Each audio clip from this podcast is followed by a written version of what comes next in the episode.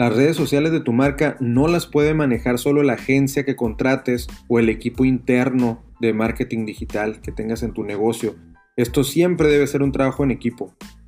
En este episodio 18 quiero compartir con ustedes esta, este tema en donde precisamente el título lo, lo dice todo, ¿no? Cuando contratamos una agencia o tenemos un área interna de marketing, nosotros como empresarios o directores generales recargamos todo el esfuerzo en el equipo que, lo, que conforma esta área.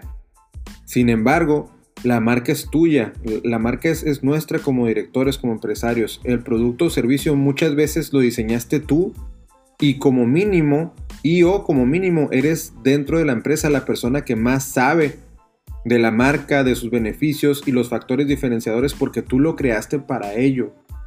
Por lo tanto, no puedes dejar de participar en las mesas en, donde se desarrollan las estrategias de marketing digital que trazarán el presente y el futuro de comunicación de tu negocio.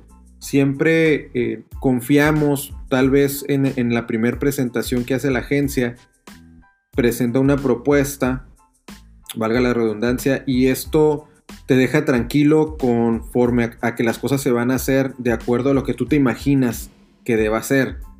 El, participar en, esta, en este ejercicio es prácticamente garantizar que lo que tú tienes como visión de la empresa y tu conocimiento se va a plasmar en algo que tiene un contacto directo con el cliente y en donde tu marca, no quiero decir que esté desnuda, pero sí está expuesta ante cualquier situación, por, por lo tanto es súper importante que participes.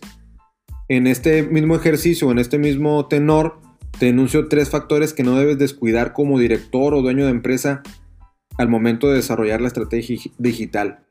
En primer lugar, la constancia. Para que una campaña genere resultados de forma sostenida y optimizada, debes asegurarte que ésta se mantenga un mínimo de seis meses. Si calculas un presupuesto para, como le decimos en México, para calarle o pensar que el primer mes te va a dar el mejor resultado es, un error que cometemos muchas empresas y, esto genera frustración y cambios y cambios de, tácticas porque no le estamos dando el tiempo de maduración que merece.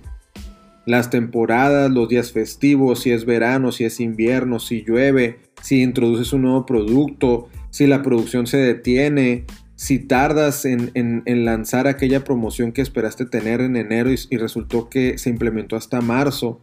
Todos estos factores pueden afectar el resultado.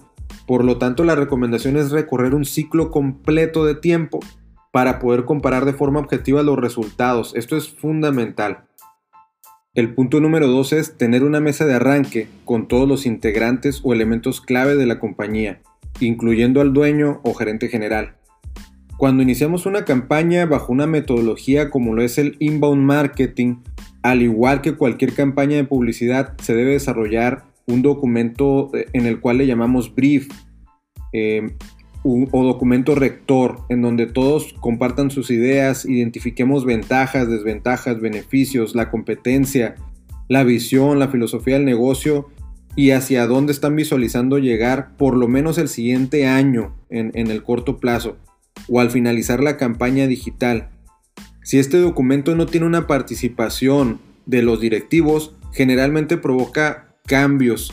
Arranca uno la campaña como agencia o como equipo interno de mercadotecnia pensando o asumiendo que lo que están haciendo está bien y cuando el director de la empresa o el gerente de operaciones ve la campaña e identifica algún punto importante, esto puede echar a perder todo lo que se inició y perder tiempo en retomar, rehacer, incluso algunos clientes eh, empiezan de cero otra vez y esto genera una confusión importante para el cliente o el usuario que está en los medios digitales porque es muy notable que hubo un cambio o que hubo una eliminación de contenido por este error que, parece no, no, ser importante, pero al momento que ejecutamos la campaña es, es eh, tiene una, relevancia eh, muy, muy importante. Entonces, si no tiene una participación en estos documentos de los directivos, esto genera cambios y el retraso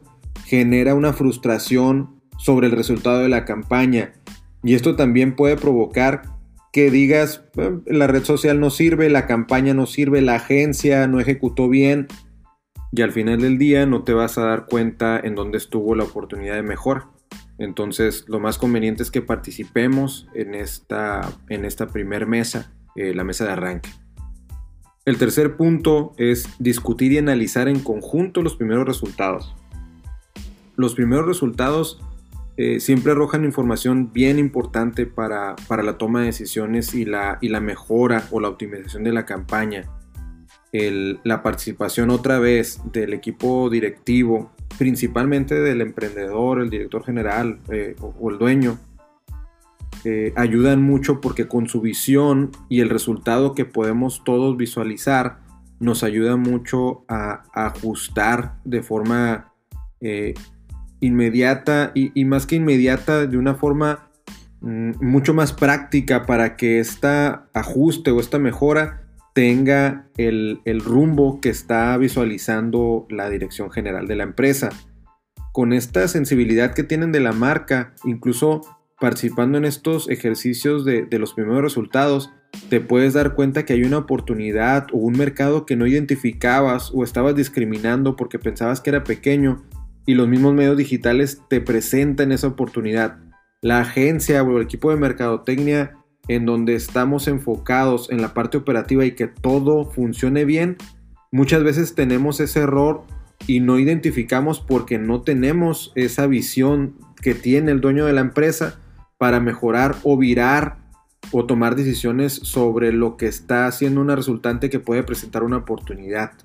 Entonces, en esta participación conjunta, todos nos hacemos corresponsables de las decisiones y sobre todo fortalece mucho el trabajo en equipo. Esto como consecuencia da mejores resultados y conforme sigue avanzando, aceleramos que la optimización, en vez de que llegue al noveno mes, puede llegar al octavo o al séptimo mes. Busquemos entonces participar de forma activa con cualquier actividad en donde la marca se exponga. Recordemos que la marca es el activo más valioso de toda empresa. Hay que cuidar mucho ese, ese, ese atributo porque el producto, los servicios, seguramente tu competencia también nos ofrece a veces mejores eh, que lo que tú puedes eh, venir a desarrollar. Sin embargo, el posicionamiento y el prestigio que tu marca tiene tiene un gran valor para el mercado, por eso hay que cuidarlo. Espero entonces que estos consejos les sean de utilidad. Eh, bienvenidos van a ser sus comentarios y experiencias sobre este tema. No dejen de compartirlo con sus colegas para que la comunidad siga creciendo y, esto siga eh, enriqueciéndose con, con su retroalimentación. No dejen de seguirme en mis redes sociales como Alfonso de Alba Digital para poder conversar de forma más personalizada y nos vemos en el siguiente episodio. Saludos.